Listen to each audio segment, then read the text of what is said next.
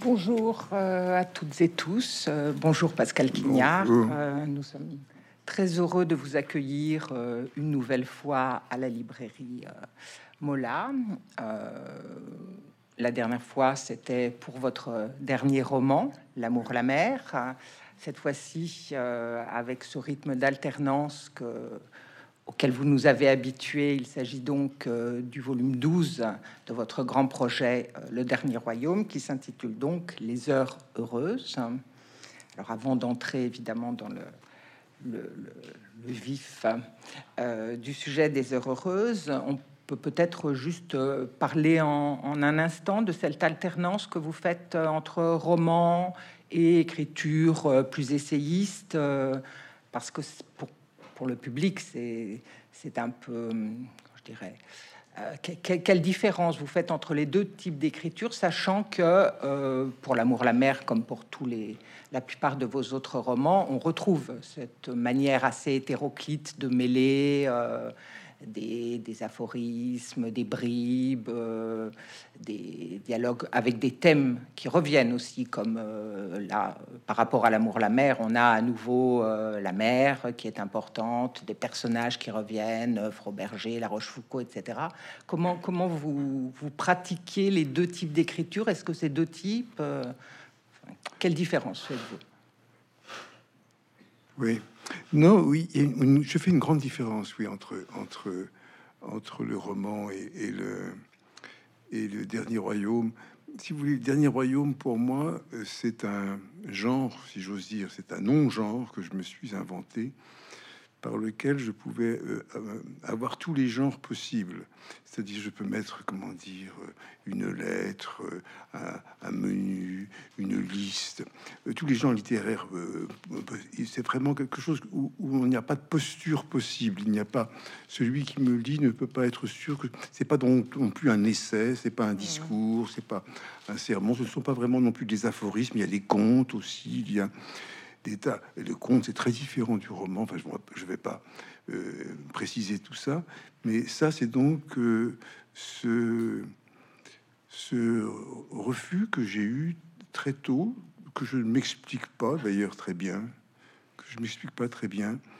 Et je sais que je ne voulais pas que l'on, je ne voulais pas que quand mes amis me le, me le disaient, euh, ils sont plus là, mes amis, mais quand je me rappelle discussion avec euh, Emmanuel Ocar, qui était un très bon ami, avec euh, et qui voulait que je parle de poésie, qui me trouvait poète. Je n'aimais pas. Il y avait des, attitudes et des rôles, comment dire, sociaux derrière les genres qui m'embarrassaient, qui me, qui gênaient. Et donc je voulais échapper à ça. Et Dernier Royaume est une façon de, euh, pour moi, de, de, de m'être inventé un, un flux qui permet n'importe quoi dans le fond. Tandis que les romans, si il y a une, forcément une forme de narration. Là, il y a et la narration est une donc un début, une fin, une histoire. C'est très, c'est un genre qui est, est un non-genre aussi. C'est pas un genre très précis. Le roman n'est pas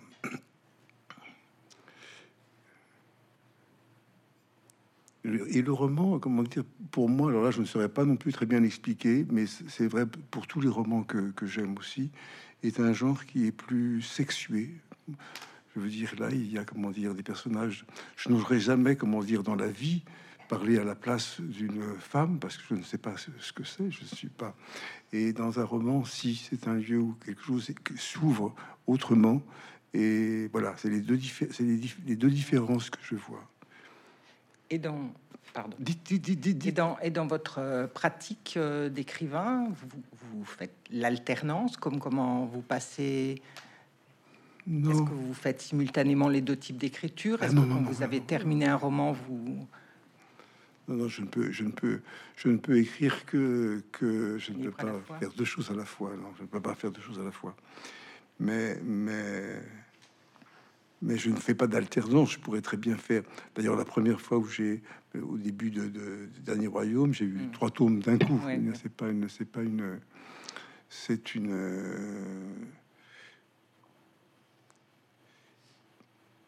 les, romans ont ceci aussi, c'est une caractéristique peut-être qu'il n'y a pas du tout dans, dans, les, les, dans, ce que, dans les heures heureuses, dans, les, dans les derniers royaumes, ont une caractéristique, c'est qu'ils arrivent, ils arrivent entiers dans la tête. Et pour moi, je sais qu'ils sont, je ne peux pas dire bons, mais je sais qu'il faut que je les écrive lorsqu'ils sont, lorsqu'ils résistent, ils résistent à l'oubli, lorsqu'ils restent dans ma mémoire. Et dans ce cas-là, je sais tout, du début jusqu'à la fin, je n'ai plus qu'à l'écrire, mais c'est assez fastidieux à écrire, le premier jet. Et puis ensuite, pour moi, c'est le plaisir euh, infini de reprendre, de reprendre, de reprendre, de réécrire. Voilà ma vie. Il y a la musique aussi. Euh, alors, bien, euh, donc avec les heures heureuses, hein, vous êtes dans le le douzième volume, on ne sait pas trop comment l'appeler, opus, volume d'un cycle. Est-ce que c'est un cycle? Est-ce que c'est une série? Vous diriez... Non, c'est un dernier royaume. C'est là, là, où je mourrai. C'est un dernier royaume. C'est un, un, endroit.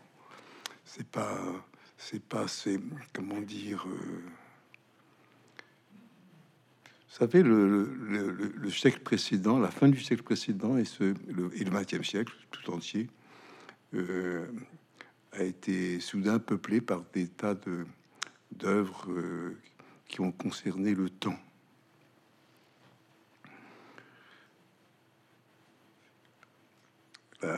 La, plus belle, d'ailleurs, je crois, est celle de, mes yeux, celle de Bergson, et je devais écrire, du temps j'étais l'élève d'Emmanuel Lévinas, hein, ma thèse sur, Bergson. Et puis, il y a d'autres aussi, bien sûr. Il y a, bien sûr euh, les livres de plus, précis, plus discutables de Spengler, de Heidegger. De, il y a sur le temps beaucoup de bon. Bref, il y a eu énormément de, travaux sur le temps, et particulièrement les plus intéressants pour moi, je trouve aussi, ont été ceux de euh, qui ont modifié énormément la vision du temps, c'est sont ceux de la psychanalyse, ceux de Freud, qui ont cassé, comment dire, la linéarité du temps et, et font et créé, comment dire, tout un système d'après-coup et de désorientation euh, avec cette idée très belle que le et très vrai que le temps du rêve n'est pas du temps, qu'il n'y a pas de temps dans le rêve, qu'il n'y a pas. Bon. Alors, ce dernier royaume, en, fait, je trouvais que dans les, philosophes ou dans les... Euh, ils n'examinaient pas tous les visages que présentait le temps. Donc, moi, j'essaie dans ce dans le dernier royaume de donner tous les visages possibles du temps. Et là, cette fois-ci, c'est les heures, les heures que, je voulais, je voulais examiner. Alors, effectivement, par rapport à... Bon, vous l'avez très bien dit, le, tout le dernier royaume, c'est une sorte, on pourrait dire, de méditation sur le temps. Ou de, et euh, il me semble que par rapport euh, au dernier, en tous les cas, celui-ci renoue vraiment avec euh, le jadis, par exemple, etc., avec des, une, méditation sur le temps, et ici qui prend cette forme de l'heure, hein, de l'heure heureuse. bon, vous, pouvez peut-être vous, développez très bien au début comme, toujours avec votre, euh, votre goût est euh, quasi obsessionnel et de, la langue d'origine et de l'étymologie, hein, euh, les différents sens d'heure et, pourquoi on arrive avec ces heures heureuses, avec les, deux sens hein, d'heure temporelle et d'heure fortune.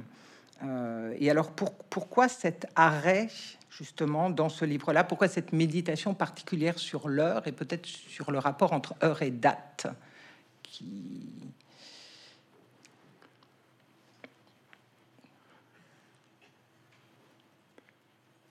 Écoutez, là, c'est parce que bon, je suis un littéraire. Là, c'est vraiment que nous, parlons une langue, le français, qui, est, assez étrange. Le mot heure est un mot vraiment étrange, qui est propre à notre, notre langue heure au masculin.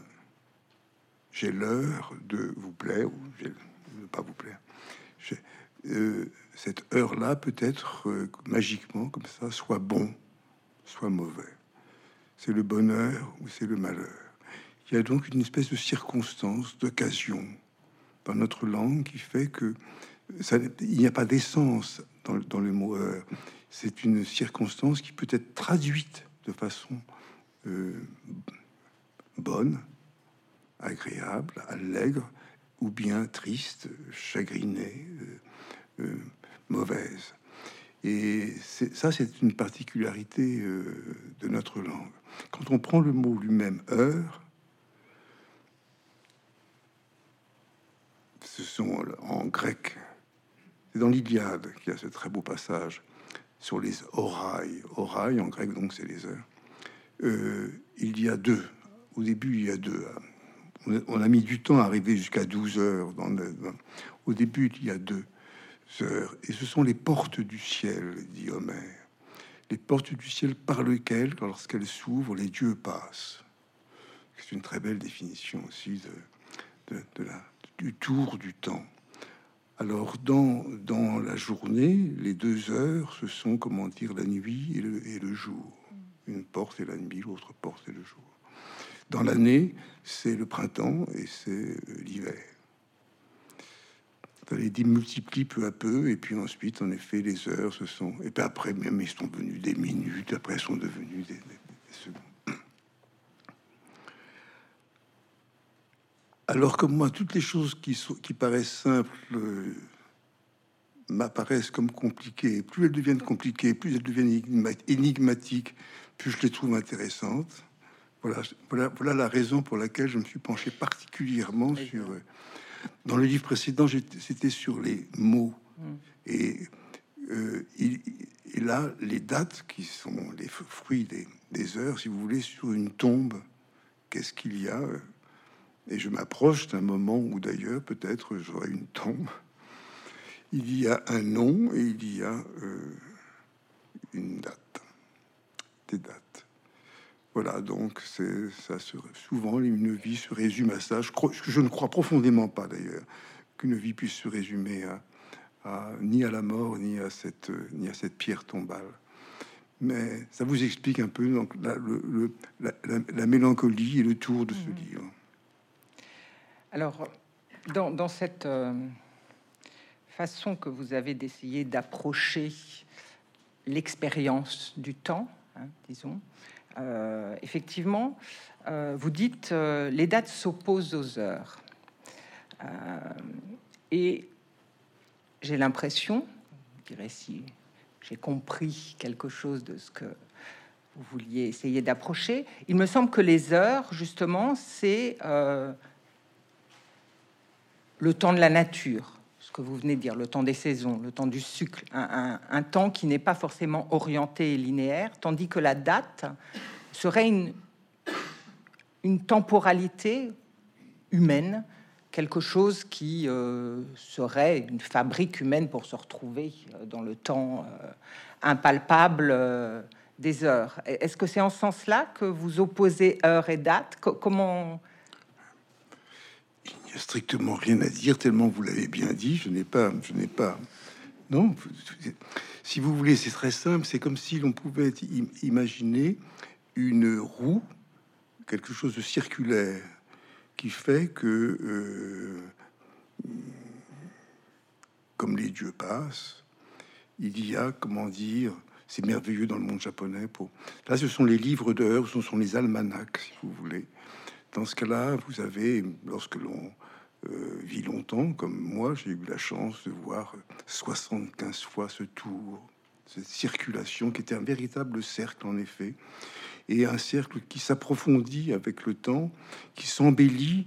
C'est très curieux à dire, mais c'est vrai, c'est vrai. Mais je plains immensément les, les enfants, j'ai connu ça, les, et les adolescentes ou les des gens qui meurent trop tôt. C'est une vraie souffrance parce qu'ils n'auront pas connu, n'auront pas connu précisément l'approfondissement des printemps, l'approfondissement des automnes, le nom de tous ces fruits, le nom de toutes ces, de ces gibiers, de ces lunes qui se défont, qui se métamorphosent, de ce ciel qui revient, de ces équinoxes, de ces bon, tout, ceci vraiment est une est quelque chose qui en effet circule infiniment et qui est immortel.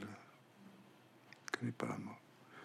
Et puis arrive sur cette sur ce cercle, comment dire, comme une une, ligne qui vient juste une sorte qui, touche, qui touche simplement, qui touche sec.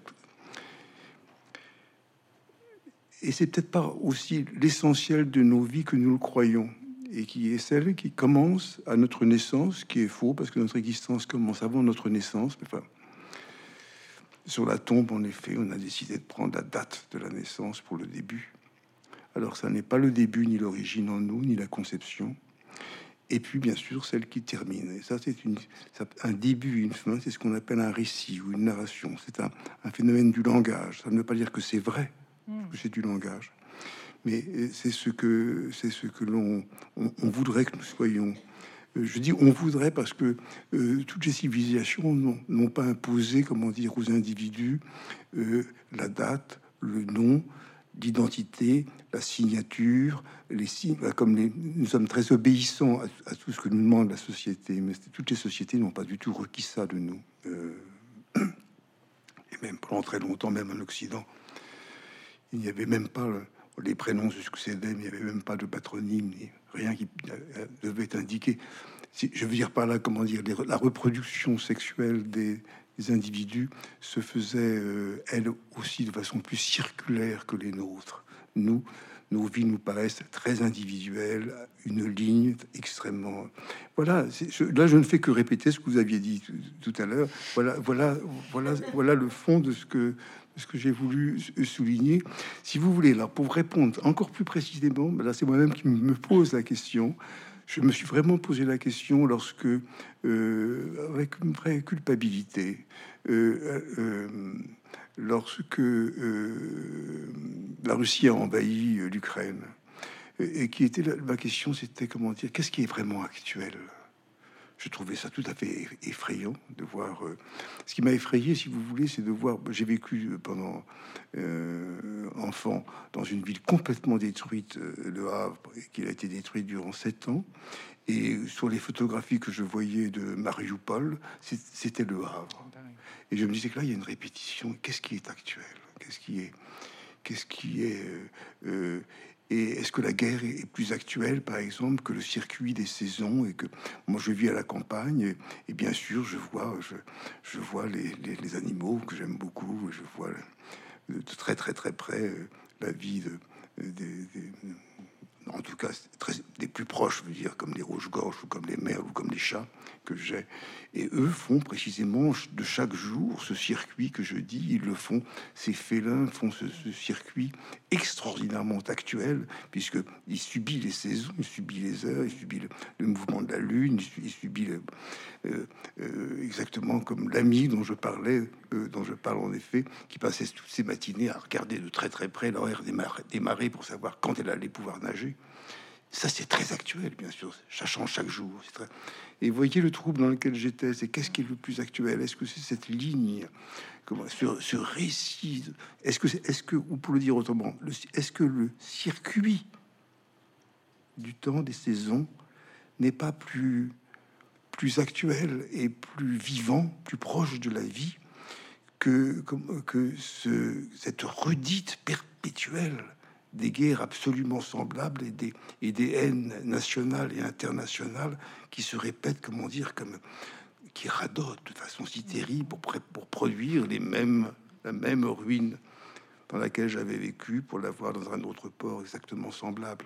Voilà un petit peu ce qui m'a troublé. Le, quand vous dites actuel, euh, est-ce que c'est pas aussi réel? C'est-à-dire que la, la réalité de l'expérience du temps n'est précisément pas celle des événements, euh, pas celle de, la date, de ce qui marque, de ce qui fait fraction, comme une guerre, etc. Euh, c'est ce que vous disiez tout à l'heure. Il, y a le cercle et, il y a des, sortes d'encoches que sont les dates. Est-ce que c'est pas plutôt réel le, ce que ce qu'on arrive à approcher, me semble-t-il, par votre écriture, on, va, revenir hein, bien sûr sur cette écriture euh, qui permet euh, c'est ce sentiment du temps euh, qui est un temps discontinu, qui est celui des heures. Et dans, dans votre livre, moi, ce qui m'a aussi un peu décontenancé, disons, mmh. qui, c'est qu'à la fois on a cette cette appréhension, effectivement, ce, réel du temps de, notre relation au temps, du temps éprouvé, qui est un temps discontinu. Et en même temps, il y a ces dates qui apparaissent. Vous avez une écriture où il y a beaucoup de dates. Hein, où il y a évidemment le, le, le grand XVIIe siècle qui revient, mais, mais aussi, il me semble que j'ai... Voilà, par exemple, euh, chapitre, page 188, Jacques Esprit est né à Béziers le 22 octobre 1611, son père était médecin, il exerçait dans la cité plantureuse et rosade de Toulouse, un peu plus loin, il fait venir l'adolescent de Toulouse à Paris durant l'été 1629, afin qu'il entre au séminaire, il y est reçu comme novice le 16 septembre 1629, etc quoi servent ces dates ou comment, pourquoi on a cette double approche Ça, c'est très, ça, c'est de la littérature pure. La réponse que je vais vous faire, c'est pas tellement l'histoire qui, qui préside à ça. C'est une vieille ruse qui, d'ailleurs, tous les récits chinois fonctionnent admirablement. Lorsque vous voulez donner, comment dire, un caractère un peu contingent, un peu, un peu singulier, un peu euh, une sorte d'émotion modeste et humble. Mettez des dates sur une généralité et ça la rend extraordinairement troublante. C'est ce que euh, Roland Barthes appelait l'effet de réel. Ça n'est qu'un effet de réel. C'est quelque chose, c'est une ruse que. Et puis il y a autre, un autre trouble, un autre trouble que que je prends aussi d'ailleurs à l'Orient si vous, si vous prenez, là j'en reparle, j'en reparle un peu, vous prenez le XVIIe siècle.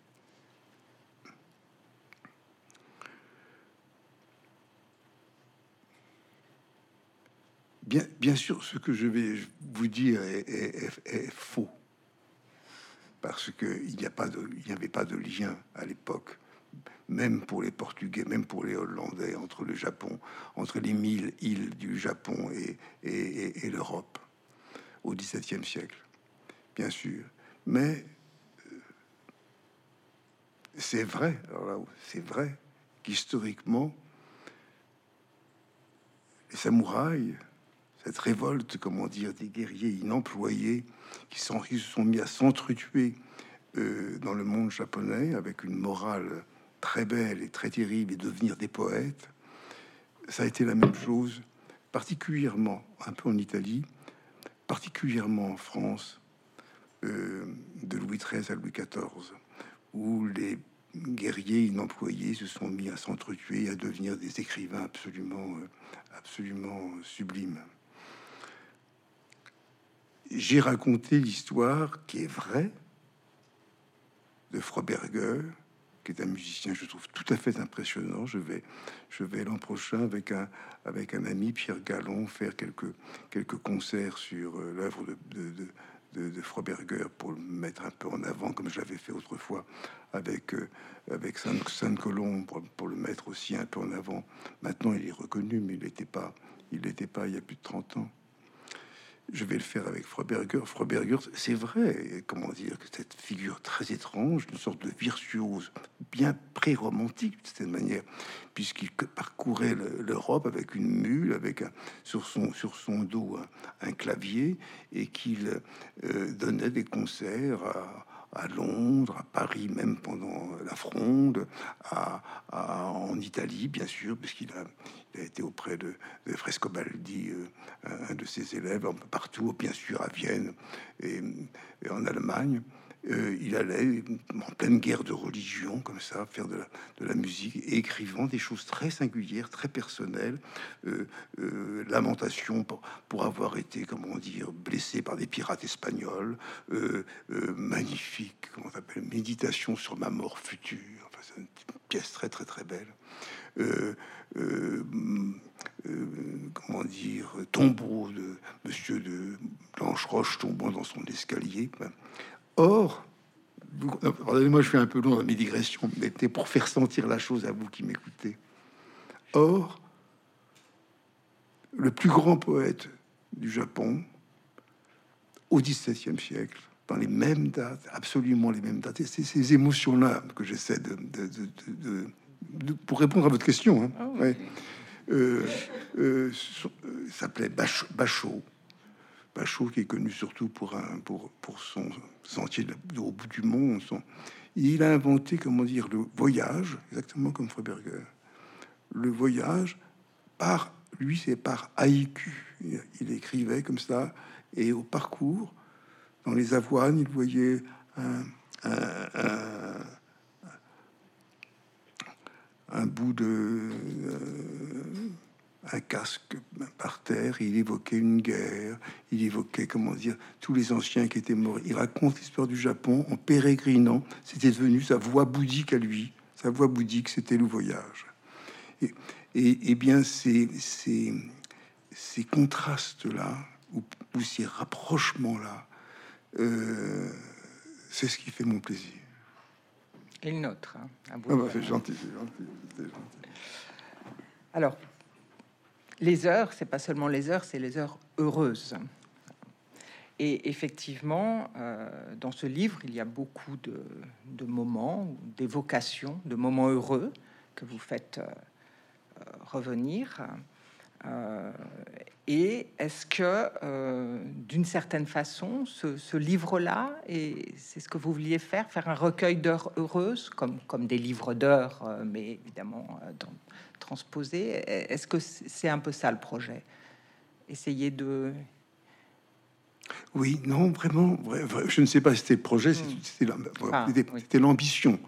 Je ne suis pas sûr d'y être parvenu. Mais, mais c'était en effet, comment dire,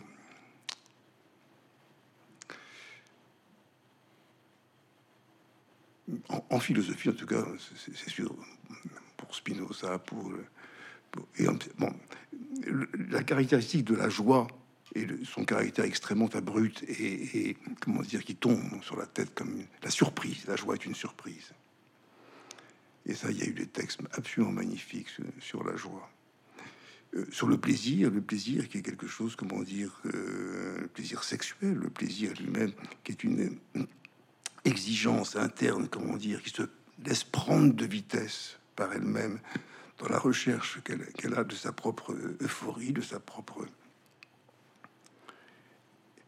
extase, est aussi quelque chose qui est souvent décrit, ce n'est pas une... Mm. Euh, mais le bonheur, le bonheur, euh, j'en ai, j'en ai peut-être, peut-être à cause de, cette difficulté dont je, vous, dont je parlais tout à l'heure entre ce mot heure et cette traduction en, beauté, en bonté, suppose, comment dire, euh, qu'il soit de retour. Donc je voulais faire en effet un retour du bonheur pour répondre exactement à votre, à votre question, parce que je crois pas qu'il soit possible qu'il y ait de bonheur qui ne soit un retour. Et c'est pour ça d'ailleurs qu'il y a des gens aussi malheureux peut-être. C'est parce qu'ils ne savent pas que ça se construit, que ça s'accueille euh, un bonheur. C'est il faut il faut pouvoir repérer dans son expérience, pas forcément des choses qui aient été heureuses, mais pouvoir les faire revenir à elles-mêmes sur le fond de ce qu'elles ont été c'est un, c'est un peu, c'est un peu, c'est un peu, euh, c'est un peu ce que pensait très curieusement euh, Platon. Euh, il, faut, il faut avoir vécu, et nous avons vécu une autre existence de toute façon, qui n'avait pas de mots, qui n'avait pas de souffle, dans le ventre de nos mères, nous avons vécu des choses, un très grand nombre de choses, la musique le sait mieux que nous, qui peuvent, en revenant, devenir absolument sublimes. Et la musique, quand elle est pure, la musique de Mozart, la musique de, de, Gabriel Fauré, la musique, lorsqu'elle devient extrêmement pure, quand elle n'est pas à programme ni rien, parvient à faire rejoindre, comment dire, les, les, les ondes les plus anciennes et à rendre euh, heureuse. La musique, dans leur nostalgie, dans la nostalgie propre à la musique, elle peut. Là, il y a, il y a des, pages très très belles, très très belles de. C'est pour ça que je parlais de forêt, très très belles de de Vladimir Jankelevitch sur euh, sur l'essence de la musique. Il n'y a pas beaucoup de, de, textes aussi beaux sur la méditation de la musique que, que que les textes qu'avait écrit, comment dire, euh, euh, Jean Kedevich sur euh,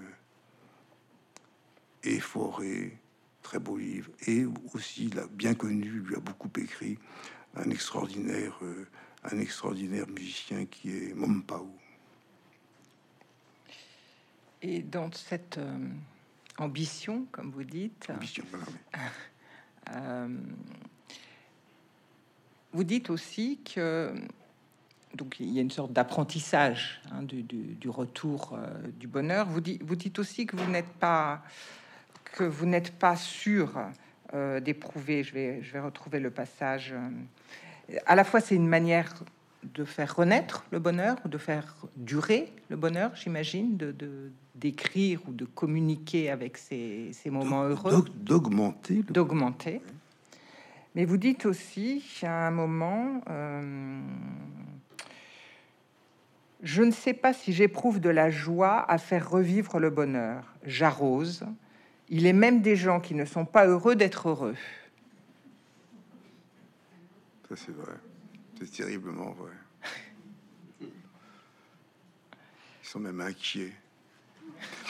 Euh, il y a, il y a, c'est vous qui me faites penser, mais euh, vous voyez qui est le Pontormo, ce, ce maniériste italien magnifique, Pontormo.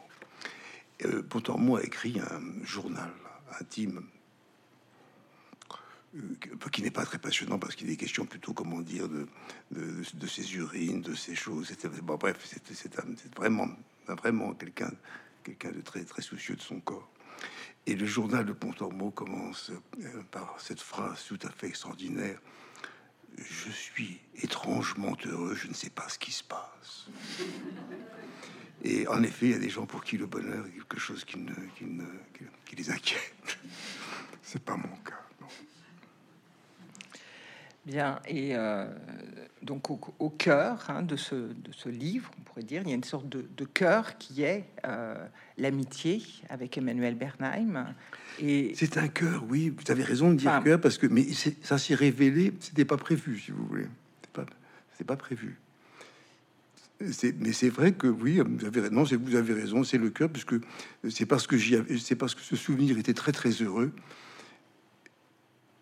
que j'ai eu, alors que je n'avais pas du tout, je n'aime pas particulièrement les choses très privées, mais que j'ai eu du plaisir à évoquer ce bonheur. Vous avez raison dans ce sens. Donc c'est ça participait. Alors euh, les vous, évoquez hein, donc effectivement et on retrouve hein, du coup ce, portrait de la grande nageuse euh, et, vous vous dites que dans euh, l'amitié qui vous unissait, c'était une amitié où vous ne parliez pas de vos livres, ni des films dont on avait pu. Euh, ça paraît un peu mystérieux pour, euh, pour, euh, pour un lecteur. sur quoi reposait cette amitié? Enfin, c'est pas du tout une question ah privée, d'ordre privé que je veux poser, mais comment deux écrivains qui sont liés d'amitié ne communiquent pas sur leurs livres comme, De quoi était faite euh, cette amitié où, le livre avait quand même forcément un... Mais vous voyez quand même dans, la question que vous posez, je vais vous répondre, bien mmh. sûr. Mais combien vous êtes habité par le langage en posant cette question? Et je sais parce que je, je je m'amuse parfois à poser cette question à des, amis, même à des psychanalystes. Ça m'amuse parfois leurs réponses qui me disent parfois mais toute ma vie est langage. Je, je, suis, je conscient sans arrêt du, du, réveil jusqu'au coucher, tout ça. Et moi, pas du tout. Emmanuel, pas du tout non plus. Euh, il y a, il y a, il y a.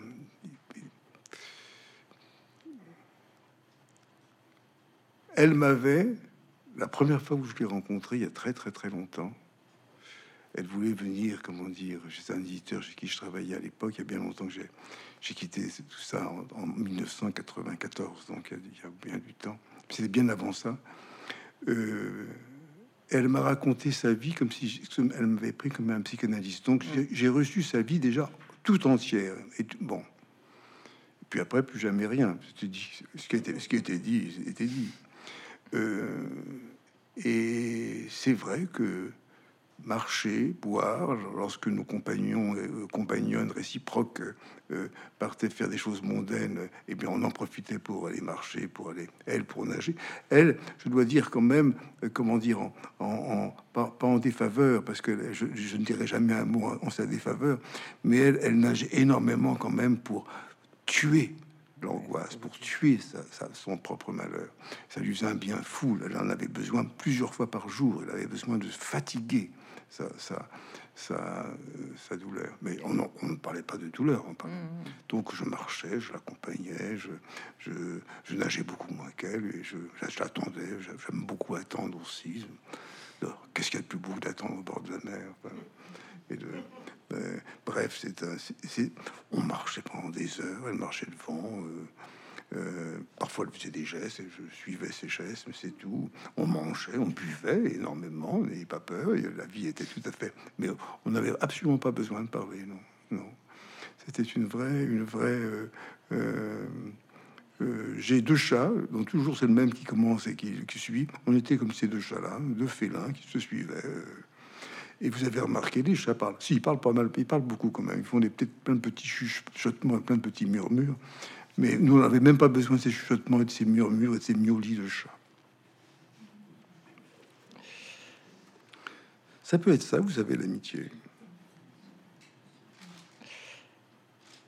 Et puisqu'on... On était trop pudique pour pouvoir jamais s'être dit nous sommes des amis. On s'est pas dit Pascal, tu n'es pas mon ami. J'ai pas dit Emmanuel, tu es mon ami. Trop pudique. Ça, amène assez, euh, assez naturellement aussi un, un, aspect de votre livre euh, qui est justement dans les évocations des paysages et le rapport que peut avoir le temps et le paysage et, l'attention très euh, fine que vous avez notamment à, à, la lumière, aux couleurs, à la façon dont, dont le, le jour monte ou décline. Il y a notamment une, évocation de, de, Lyon, hein, où vous, à la fois, il y a très très belle, euh, très beau texte, je, vais vous le passer peut-être pour que vous en lisiez un petit peu, et euh, qui donne lieu à euh, justement toute une distinction fine entre l'aube, le crépuscule, l'heure vespérale, etc., à partir de cette attention menée au au paysage. Et alors peut-être le, mieux déjà pour le, lecteur. Le matin ne rayonne pas. Il arrive invisiblement en faisant apparaître. Il devance le disque d'or rouge de l'astre. Le matin éteint si insensiblement la forme de la lune qui ne s'efface pas encore tout à fait au fond du ciel. Sa fraîcheur engendre les nuages qui se délinent dans, dans le ciel. Il y a des mots que l'on peut écrire volontiers, mais qu'une fois surtout pas dire. Dans le ciel qui s'ouvre. Son blanchiment fait naître la pénombre qui devient ombre, fait luire le bord des toits de tuiles, fait luire l'eau de Lyon qui passe et les premières vagues qui la plissent sous l'effet du vent qui se lève. Le bleu pâle de la touffe du chardon apparaît puis le buisson, le d'églantier aux petites cosses rouges, la maison, tous les petits habitants de la rive, la barque plate noire, les noisetiers. L'aube unifie encore les êtres sans ombre dans sa pâleur. Soudain, la pâleur extrême des astres s'appauvrit en petits points, en petits punta, puntilla, sur la voûte céleste. L'aurore arrive au sein de l'aube. L'aurore désunifie les contours des choses à l'aide de ses rayons, rayonne, dévait l'obscurité de la nuit qui, elle, décolorait tout, déformait tout, fusionnait, rassemblait. Si après l'aube, c'est l'aurore, après l'aurore, c'est le matin.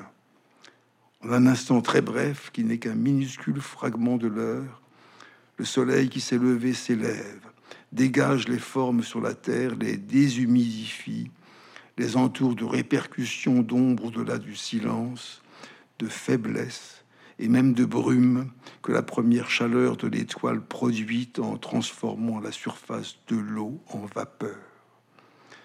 L'aube n'apporte pas avec elle la couleur. La vraie couleur, ce n'est même pas le matin qui la donne, c'est le jour. L'aube n'est pas plus le jour que le matin n'est l'aurore. L'aube, alba, encore dans la nuit, est ce blanchissement en amont de toutes les couleurs que le blanc contient peut-être. L'aube est le jadis des couleurs qui apparaît dans le ciel avant qu'elle ressuscite.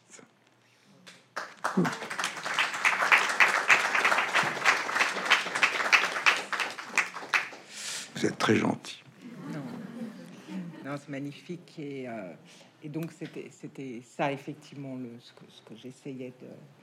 Enfin, la, question que je voulais vous poser, c'était la relation entre euh, le jadis des couleurs. Qu'est-ce qui prédomine entre l'espace et le temps? C'est le temps qui fait advenir l'espace. Notre, euh, relation à l'espace est une relation temporelle. C'est ça que oui, mais même, même en vérité, même dans la physique, même dans la physique, ça commence, si on en croit les mythes que les physiciens produisent, ça commence par quelque chose d'extrêmement un brouillard extrêmement obscur, et la lumière devient que très tardivement. Euh, et il faut la lumière pour qu'on puisse, comment dire, mesurer quelque chose comme de l'ordre du temps et que s'épanche quelque chose comme qui serait de l'ordre de l'espace. Donc tout ceci vient d'une nuit plus profonde qui est euh, merveilleuse, qui est merveilleuse, comment dire, comme d'ailleurs notre conception est dans l'obscurité. C'est très curieux que la vie de, nous, les mammifères vivipares, commence par se préserver dans l'ombre et l'obscurité avant de surgir neuf mois plus tard dans la lumière euh, soudain, un peu comme, euh, comme l'origine du temps lui-même. Non, moi, tout, ceci sont des énigmes qui me, qui me, qui me plaisent infiniment. Et c'est vrai, mais il n'y a pas du tout que moi. J'étais bouleversé comme, comme lecteur lorsque j'ai lu pour la première fois euh, des femmes comme Saïchonagon et son journal précisément sur les paysages, les lieux, les, les et les sens, le monde sensoriel de Seychelles-Lagon, Colette, Colette, merveilleuse écrivain aussi, de, de, tout ce qui est sensoriel. Euh, pour, pour le monde romain, l'incroyable, bien sûr, il écrivait en grec, mais enfin, ça ne change rien. L'incroyable livre de Marc Aurel est quelque chose de, euh, de très oriental, d'ailleurs, très, très oriental. Voilà. Bon, et puisque là, effectivement, vous, avez évoqué la merveille. Et ça, dans votre livre, il y a aussi tout un, arrêt sur le détail merveilleux, euh, l'importance du détail et, de, la merveille qui, donne justement cette sensualité ou cette, cette euh, aux, heures.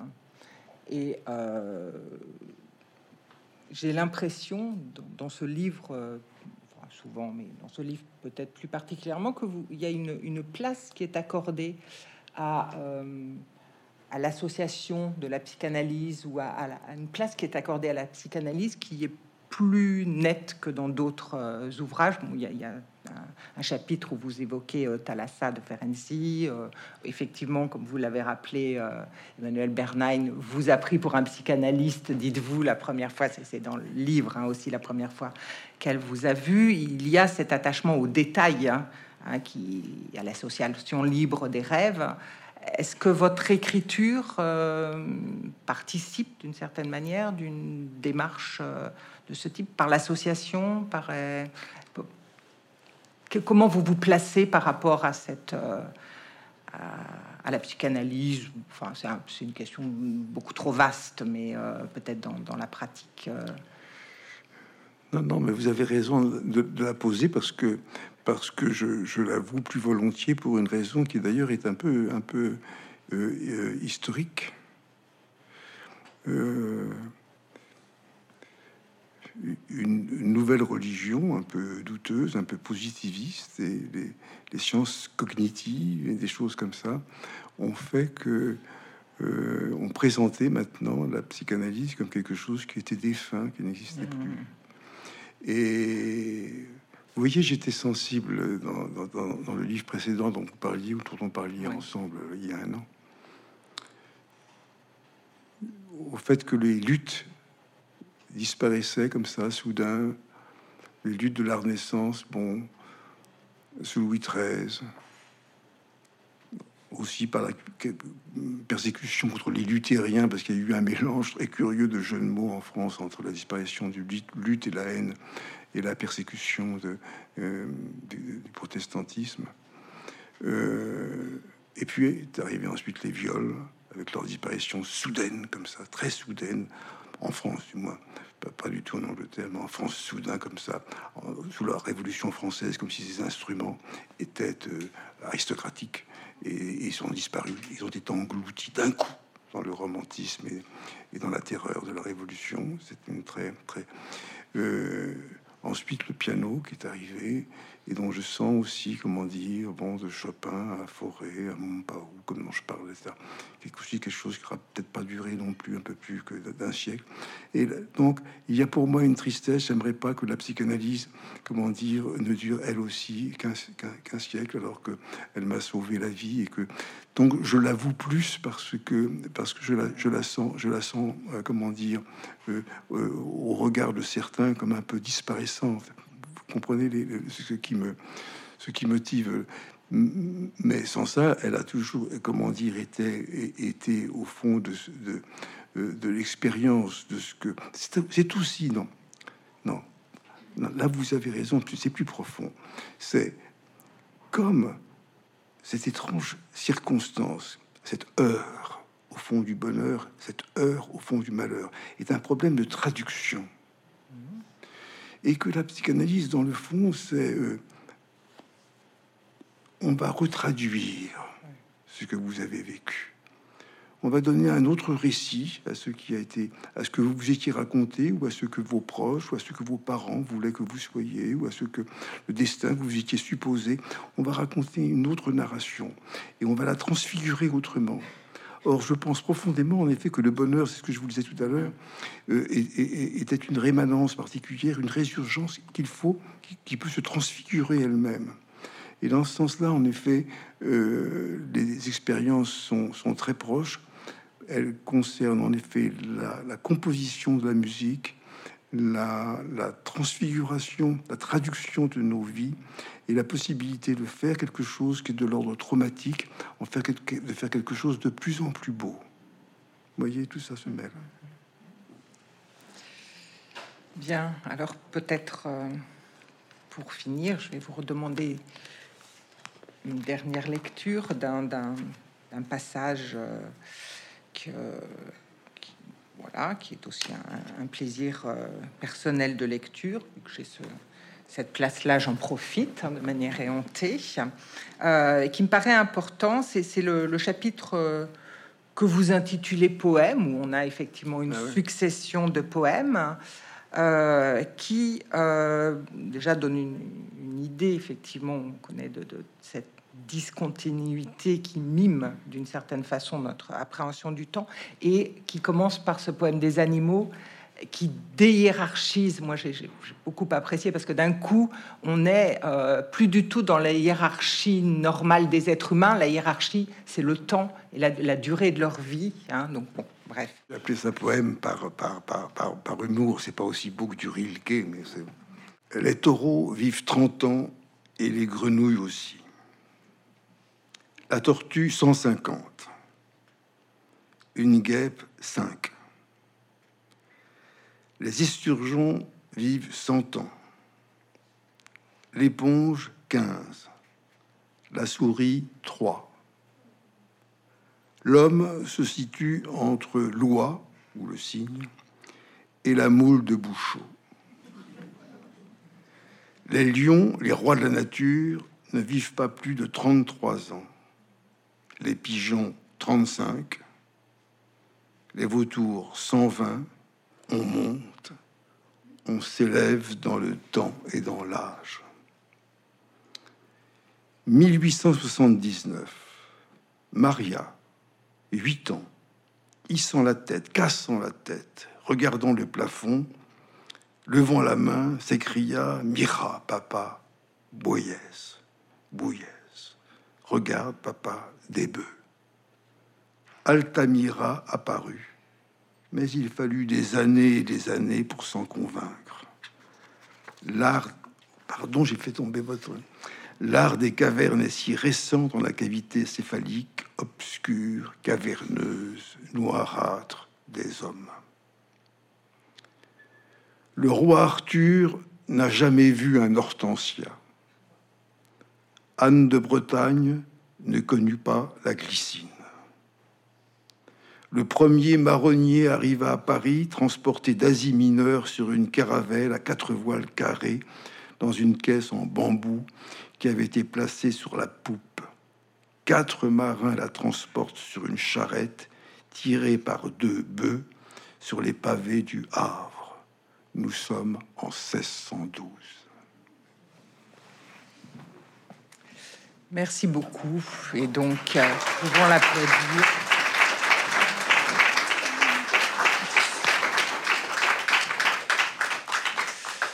Merci pour euh, votre présence. Merci Pascal Quignard d'avoir euh, accepté Merci et pour vos avec questions. nous. Merci pour vos questions. Et euh, la librairie est bien entendu tout à fait heureuse de vous avoir, comme à chaque fois, et, et avec un public qui est toujours aussi nombreux.